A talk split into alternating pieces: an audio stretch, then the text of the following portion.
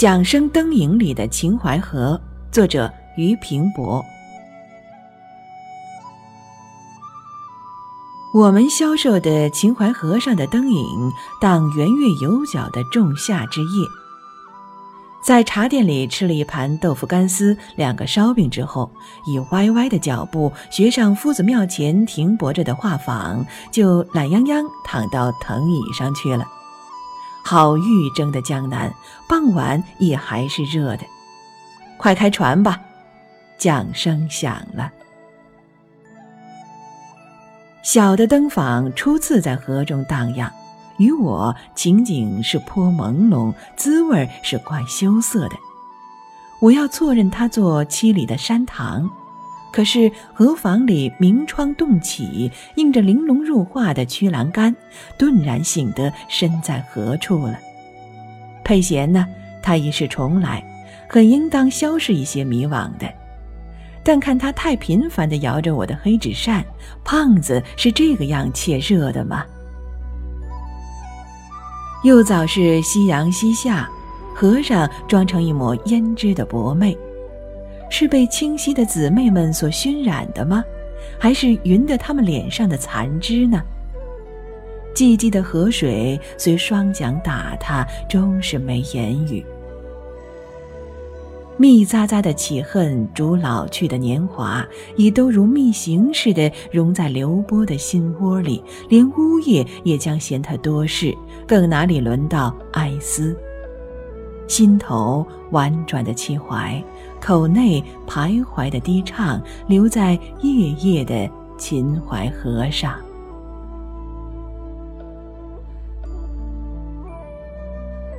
在丽舍桥边买了一匣烟。荡过东关头，渐荡出大中桥了。船儿悄悄地穿出连环着的三个壮阔的涵洞，清晰夏夜的韶华，已如巨幅的画，豁然而抖落。我。凄厉而烦的弦索，颤颤而涩的歌喉，杂着赫哈的笑语声，噼啪的竹排响，更能把朱楼船上的华灯彩绘显出火样的鲜明，火样的温煦了。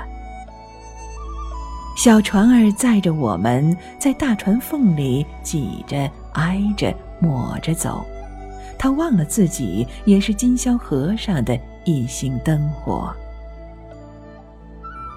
既踏进所谓六朝金粉气的销金锅，谁不笑笑呢？今天的一晚，且没了滔滔的言说，且输了恻恻的情怀，暂且学着，姑且学着我们平时认为在醉里梦里的他们的含痴笑语。看，初上的灯儿们，一点点略减柔腻的波心，梭织的往来，把河水都皴得微明了。纸薄的心经，我的竟无休息地跟着他们飘荡，以至于砰砰而内热。这还好说什么的？如此说，诱惑是诚然有的，且于我已留下不易磨灭的印记。至于对榻的那一位先生，自认曾经一度摆脱了纠缠的他，其辩解又在何处？这实在非我所知。我们最不以色味的酒，以微漾着、轻韵着的夜的风华，不是什么新月，不是什么慰藉，只感到一种怪陌生、怪异样的朦胧。朦胧之中，似乎胎孕着一个如花的笑，这么淡，那么淡的倩笑，淡到已不可说。已不可拟，且已不可想。但我们终究是眩晕在它离合的神光之下的。我们受法使人信它是有，我们不信它是没有。勉强哲学的说，这或近于佛家的所谓空，既不当鲁莽说它是无，也不能径直说它是有。或者说有是有的，只因无可比拟形容那有的光景，故从表面看与没有似不生分别。若定要我再说的具体些，譬如东风初尽时，直上高翔的纸鸢，牵线的那人儿自然远得很了，知他是哪一家呢？但凭那鸢尾一缕飘绵的彩线，便容易揣知下面的人环中必有微红的一双素手，卷起轻绡的广袖，劳当和小纸鸢的命根的。飘翔岂不是东风的力，又岂不是纸鸢的含德？但其根株却另有所寄。请问这和纸鸢的醒悟与否有何关系？故我们不能认笑是非有，也不能认朦胧即是笑。我们定应当如此说：朦胧里它蕴着一个如花的幻笑，和朦胧又互相混融着的。因它本来是淡极了，淡极了这么一个。漫谈那些纷繁的话，船儿已将泊在灯火的丛中去了。对岸有盏跳动的汽油灯，佩贤便硬说它远不如微黄的灯火。我简直没法和他分辨那是非。时有小小的艇子急忙忙打桨。向灯影的密流里横冲直撞，冷静孤独的油灯映见暗淡已久的画船头上秦淮河姑娘们的靓妆。茉莉的香，白兰花的香，脂粉的香，纱衣裳的香，微波泛滥出甜的暗香，随着他们那些船儿荡，随着我们这船儿荡，随着大大小小一切的船儿荡。有的互相笑语，有的默然不响，有的趁着胡琴亮着嗓子唱。一个、三两个、五六七个，比肩坐在船头的两旁，也无非多添些淡薄的影儿，葬在我们心上。太过火了，不至于吧？早消失在我们的眼皮上。谁都是这样急忙忙地打着桨，谁都是这样像灯影的密流里冲撞着，又何况久沉沦的他们，又何况漂泊惯的我们俩？当时浅浅的醉，今朝空空的惆怅。老实说，咱们平凡的起思不过如此而已，至多也不过如此而已。你且别讲，你且别想，这无非是梦中的电光，这无非是无名的幻象，这无非是以零星的火种威严在大玉的根苗上。办戏的咱们散了场一个样，然而上场锣下场锣，天天忙，人人忙。看，呵。再送女郎的艇子才过去，货郎担的小船不是又来了？一盏小煤油灯，一仓的食物，他也忙得来像手里的摇铃这样叮咚而啷当。杨枝绿影下有条华灯璀璨的采访在那边停泊，我们那船不禁也依傍短柳的腰肢，凄恻的歇了。游客们的大船，歌女们的艇子靠着，唱的拉着嗓子，听的歪着头斜着眼，有的甚至于跳过他们的船头。如那时有严重些的声音，必然说：“这哪里是什么旖旎风光？”咱们真是不知道，只模糊的觉着在秦淮河船上板起方正的脸是怪不好意思的。咱们本是在旅馆里。为什么不早早入睡，踮着牙领略那卧后清宵细细长，而偏这样急急忙忙跑到河上来无聊浪荡，还说那时的话，从杨柳枝的乱鬓里所得的境界，照规矩外带三分风华的。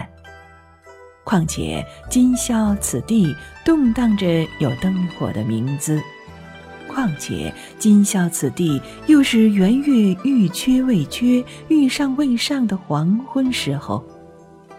叮当的小锣，咿呀的胡琴，沉甜的大鼓，弦吹声沸腾遍了三里的秦淮河。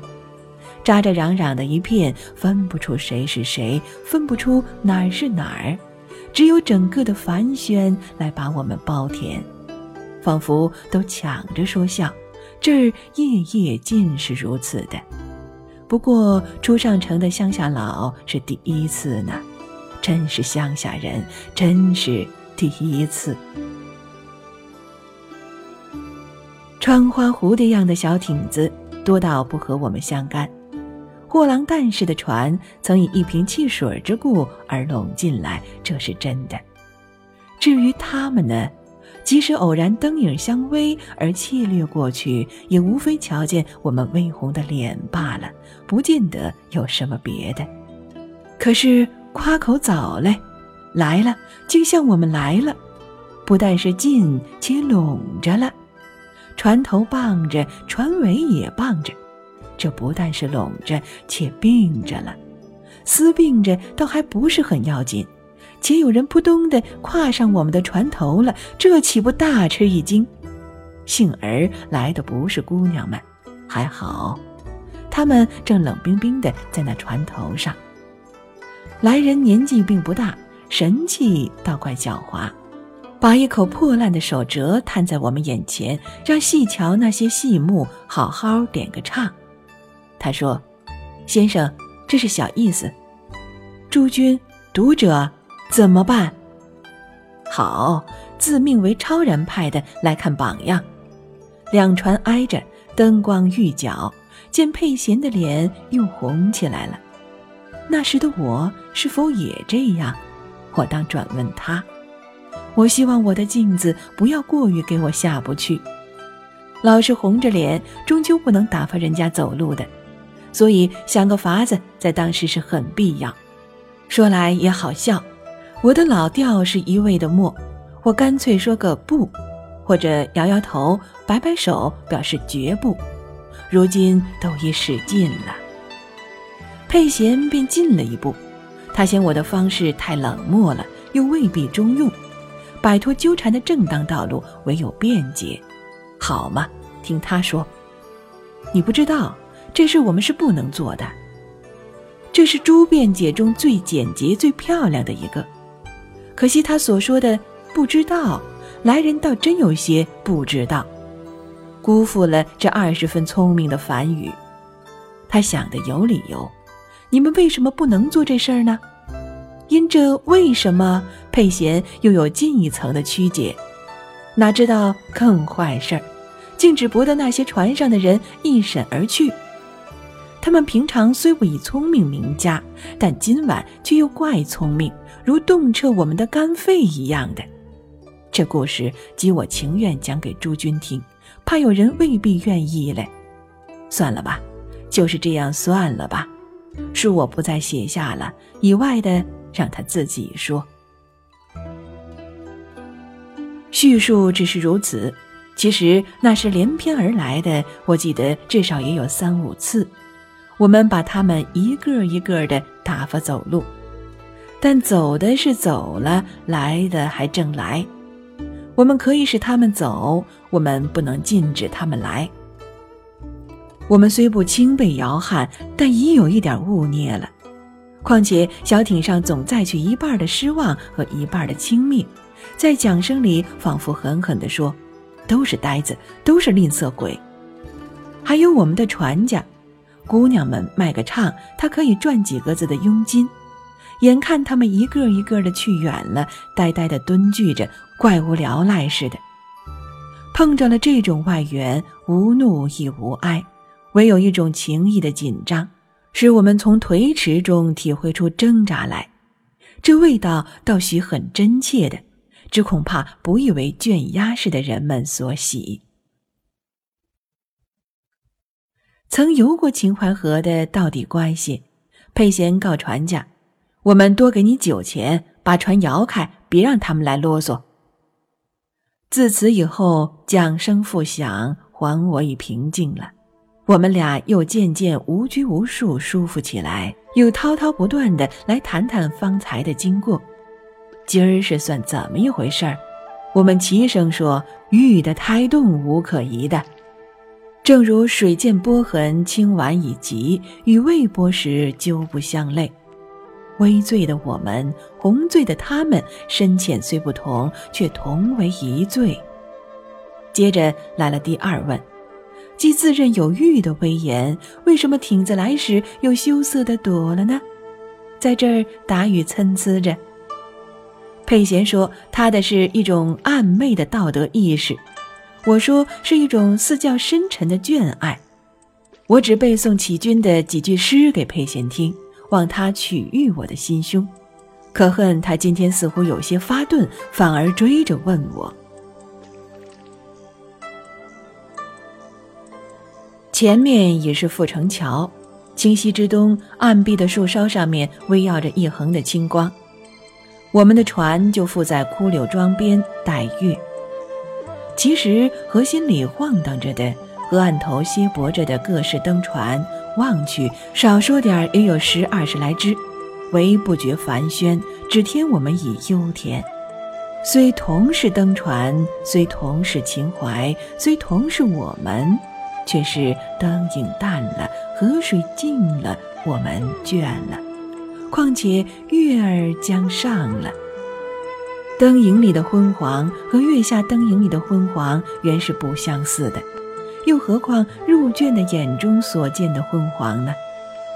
灯光所以映他的浓姿，月华所以洗他的秀骨，以蓬腾的心焰跳舞他的盛年，以形色的眼波供养他的迟暮，必如此，才会有猿族的醉，猿族的恋，猿族的颓迟，成熟了我们的心田。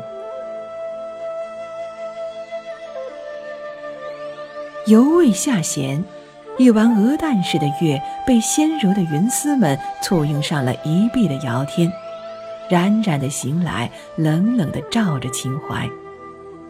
我们已打桨而徐归了，归途的感念，这一个黄昏里，心和境的交盈互染，其繁密殊超我们的言说。主心主物的哲思，以我外行人看。实在把事情说得太显简单，太显容易，太显分明了，实有的只是浑然之感。就论这一次秦淮夜饭吧，从来处来，从去处去，分析其间的成因，自然亦是可能。不过求得圆满足尽的解析，使片段的因子们合拢来代替刹那间所体验的实有，这个我觉得有点不可能。至少于现在的我们是如此的。凡上所叙，请读者们只看作我归来后回忆中所偶然留下的千百分之一二微薄的残影。若所谓当时之感，我绝不敢望诸君能在此中窥得。即我自己虽正在这儿执笔构思，实在也无从重新体验出那时的情景。说老实话，我所有的只是意，我告诸君的只是意中的秦淮夜饭。至于说到那当时之感，这应当去请教当时的我，而他就飞升了，无所存在。凉月凉风之下，我们背着秦淮河走去，敲默是当然的事儿了。如回头，河中的繁灯像定是依然，我们却早已走得远，灯火未阑，人散。佩贤诸君，我记得这就是在南京四日的酣溪将分手时的前夜。